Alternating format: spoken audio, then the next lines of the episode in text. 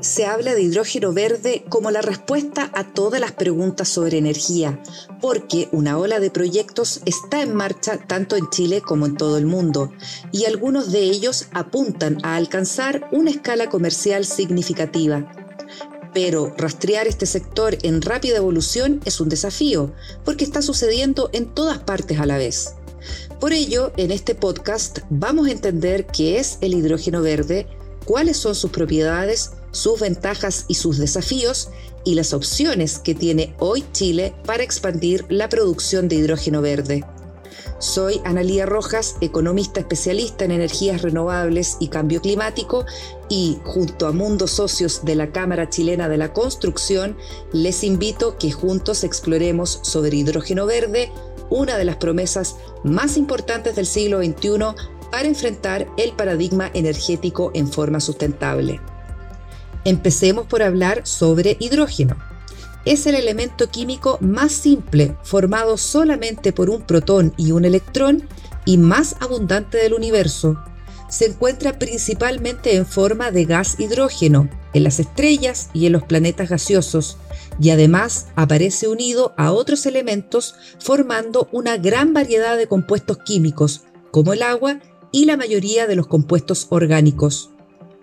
El gas hidrógeno es, en condiciones normales de presión y temperatura, incoloro, inodoro, no tóxico e inflamable, con un punto de ebullición de menos 252 grados Celsius y un punto de fusión de menos 259 grados Celsius.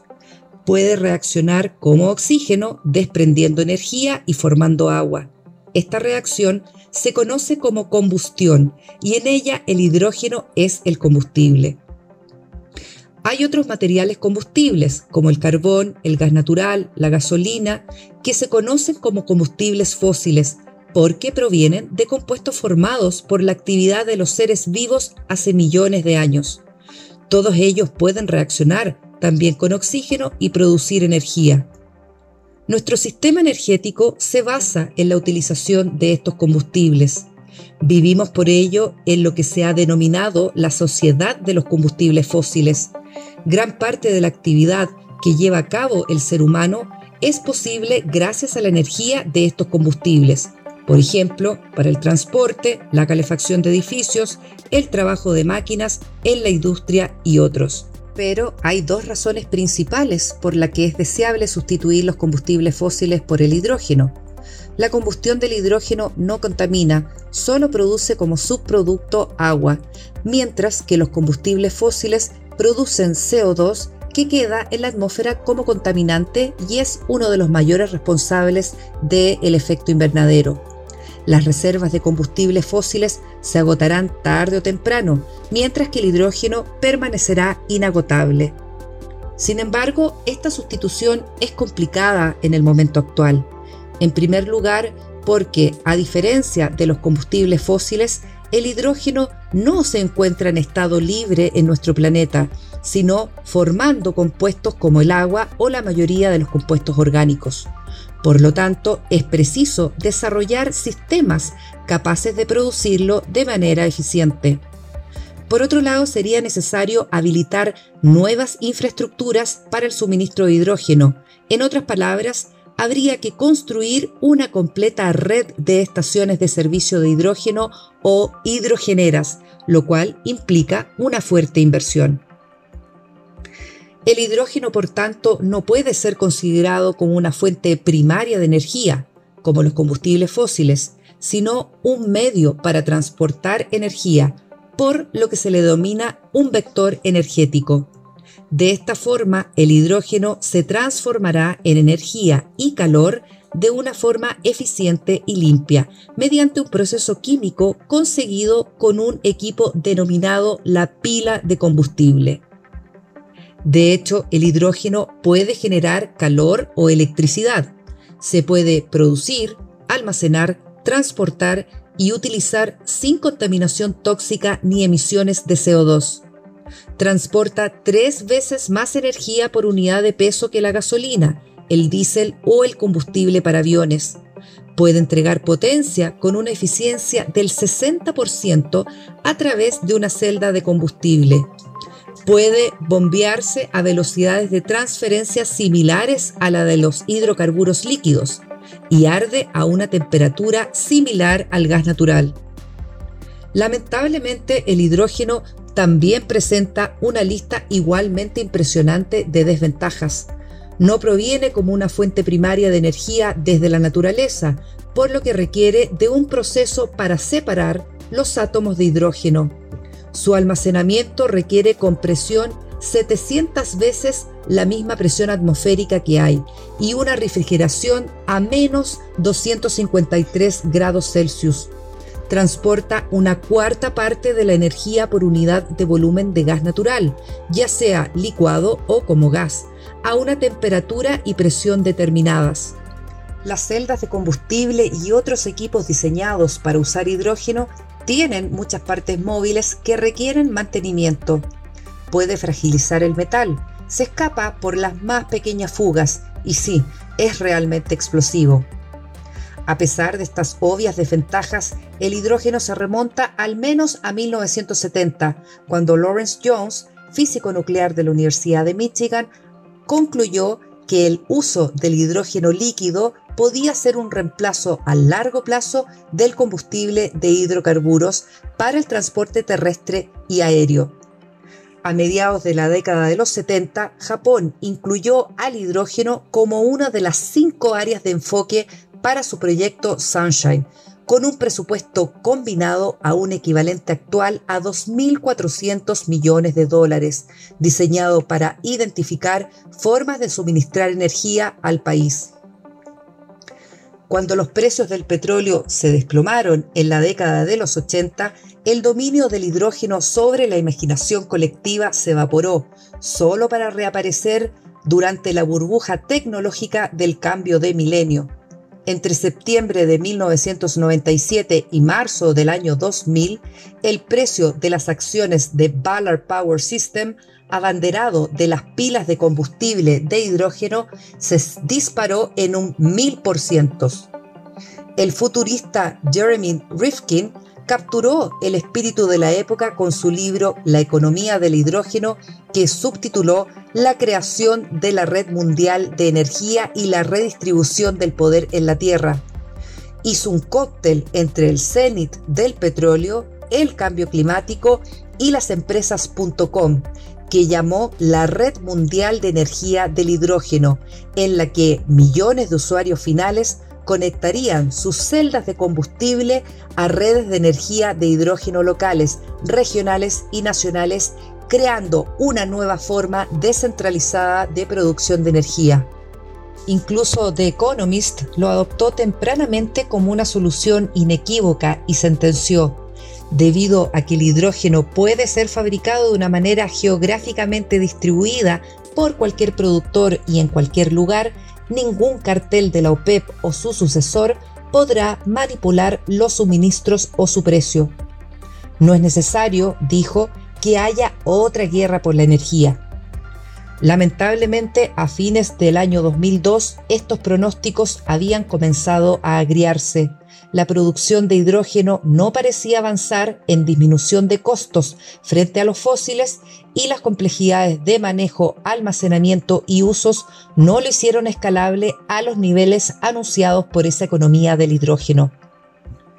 Sin embargo, hace cerca de dos años atrás, el hidrógeno resurge en la discusión energética mundial, por eso que llamamos el hidrógeno verde. En simple, el hidrógeno verde se produce a partir de agua y de energías renovables. La obtención por electrólisis a partir de fuentes renovables consiste en la descomposición de las moléculas de agua en oxígeno e hidrógeno. Como vimos, el hidrógeno se ha obtenido históricamente usando combustibles fósiles, pero esta separación también se puede hacer con energía eléctrica o gas natural, pero la fórmula más amigable con el medio ambiente es producirlo con energía solar y eólica.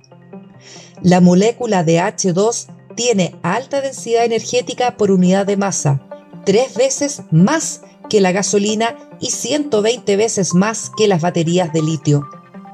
Fue el Green Deal de la Unión Europea que tiene como objetivo una reducción del 55% de las emisiones al 2030 en relación a los niveles de 1990 y su eliminación completa para el año 2050, junto con el plan de recuperación post-COVID, el que ha puesto en el corazón de Europa de nuevo al H2 verde en como una parte sustancial de la estrategia para el sistema energético y el cambio climático. El plan se basa en un aumento de la capacidad de electrólisis de la Unión Europea de los actuales 60 megas a 6.000 megas para el año 2024 y a otros 40.000 megas para el año 2030, a un costo de entre 24 a 42 mil millones de euros. Mantener estos electrolizadores alimentados con energías renovables requerirá una inversión de 220 a 340 mil millones de euros por 80 a 120 gigas de nueva generación solar y eólica y otros 11 mil millones de euros para modernizar la mitad de las plantas de H2 de base fósil existentes con captura y almacenamiento de carbono otros 65 mil millones de euros se deberán invertir para estaciones de transporte, distribución, almacenamiento y repostaje de hidrógeno. El total asciende a la magnífica cifra de 550 mil millones de dólares. Parte de la financiación provendrá del Green Deal, al que la Unión Europea ha prometido un billón de euros de su propio presupuesto, dos tercios en forma de subvenciones y un tercio en forma de préstamos.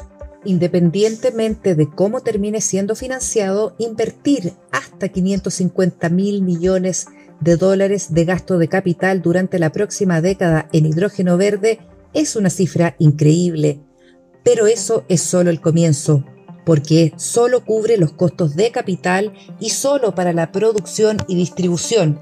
No incluye los costos por el lado de la demanda y solo cubre hasta el 2030. ¿Cuál es la estrategia para una economía del hidrógeno verde en Chile y en el mundo? La estrategia del hidrógeno verde se basa en reducir el costo de producción actualmente entre 2.8 y 6 dólares por kilogramo a valores más cercanos a un dólar para el año 2030. ¿Es ese un objetivo razonable? El costo del hidrógeno verde estará impulsado por cuatro factores principales. El primero, el costo de la electricidad renovable, el factor de la capacidad al que funcionan las plantas, el costo de los electrolizadores y por supuesto el costo del capital. El costo de la electricidad renovable, por supuesto, continúa cayendo en picada, tanto en Chile como en el resto del mundo. Las mejores plantas eólicas y solares en las mejores ubicaciones ahora generan energía alrededor de 15 dólares por megawatt hora y, según los expertos, para el año 2030 vamos a ver costos de 10 dólares el megawatt hora. Para el año 2030, gran parte del mundo se beneficiará de la energía eólica o solar a 20 dólares el megawatt hora, alrededor de un tercio del costo de la energía de cualquier otra fuente. Los costos de los electrolizadores también se han desplomado, con caídas del 20% a medida que que se ha ido duplicando su capacidad, similar a la de la energía eólica.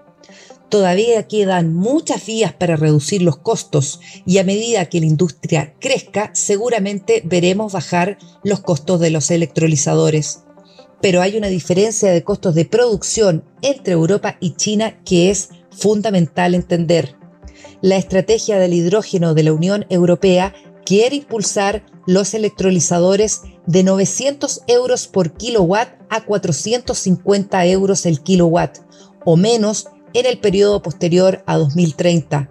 Sin embargo, los principales fabricantes chinos ya están suministrando equipos a 200 dólares el kilowatt para 2050 extrapolando las tendencias en los costos de energía renovable y electrolizadores, combinándolos con factores de alta capacidad de las plantas renovables y con reducciones en los costos de capital y riesgo de mercado, se estima que el hidrógeno verde estará disponible a un precio entre 0.8 y 1 dólar el kilo.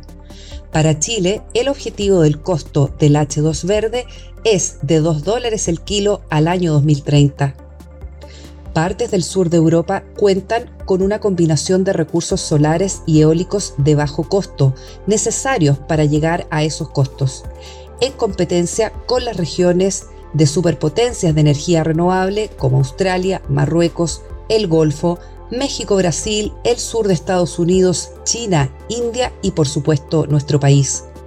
En cambio, el norte de Europa no cumple con esa combinación de recursos y por ello Alemania, por ejemplo, planea importar tanto electricidad limpia como hidrógeno verde.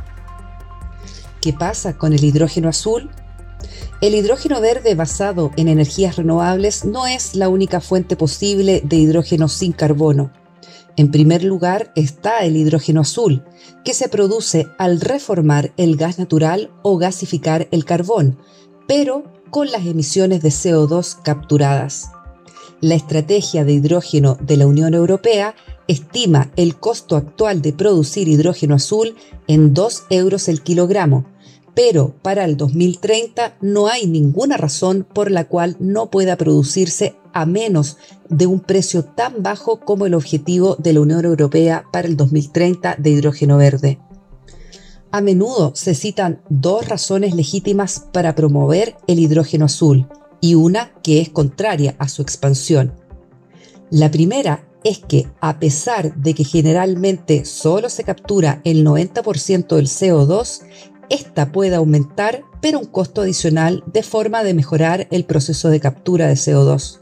La segunda dice relación con las emisiones fugitivas. Donde quiera que se extraiga el gas natural hay alguna pérdida a la atmósfera y el metano, el principal componente del gas natural, es un potente gas de efecto invernadero. Una vez más, parece extraño considerar esto como un problema insoluble, particularmente dado los rápidos avances en el rastreo de fugas vía satélite. Así, la industria del petróleo y el gas se está movilizando rápidamente en torno a los esfuerzos para sofocar las emisiones fugitivas. Sin embargo, hay movimientos que no quieren apoyar la evolución del hidrógeno azul, porque su producción beneficiará a las empresas de petróleo y gas, y esto simplemente les parece inaceptable a muchos grupos proambientales.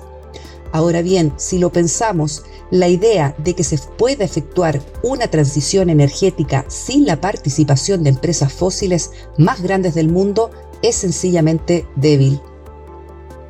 Un hidrógeno sin carbono también se puede producir mediante un proceso de pirólisis, mediante el cual el gas natural pasa a través de un metal fundido produciendo humo negro como subproducto.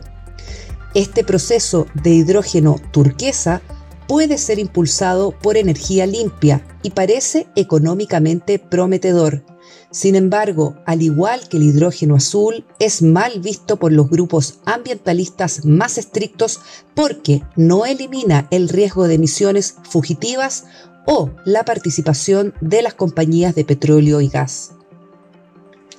¿Y el transporte de hidrógeno verde? La distribución del hidrógeno verde puede ser barato en Europa y debería sumar entre 7 a 50 céntimos de euro por kilogramo siempre que se haga a través de tuberías. Para comenzar a usar camiones o barcos, ya sea para hidrógeno gaseoso, licuado o combinado con un vector orgánico como el tolueno, los costos se dispararán rápidamente a entre 60 centavos y 7 dólares por kilogramo de hidrógeno, dependiendo del volumen y la distancia, lo que sencillamente lo vuelve poco competitivo.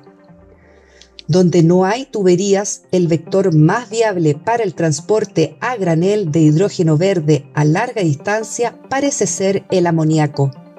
Pero incluso entonces el costo total del transporte incluida la conversión, el almacenamiento, podría ser tres veces mayor al costo de producir el hidrógeno verde en primer lugar.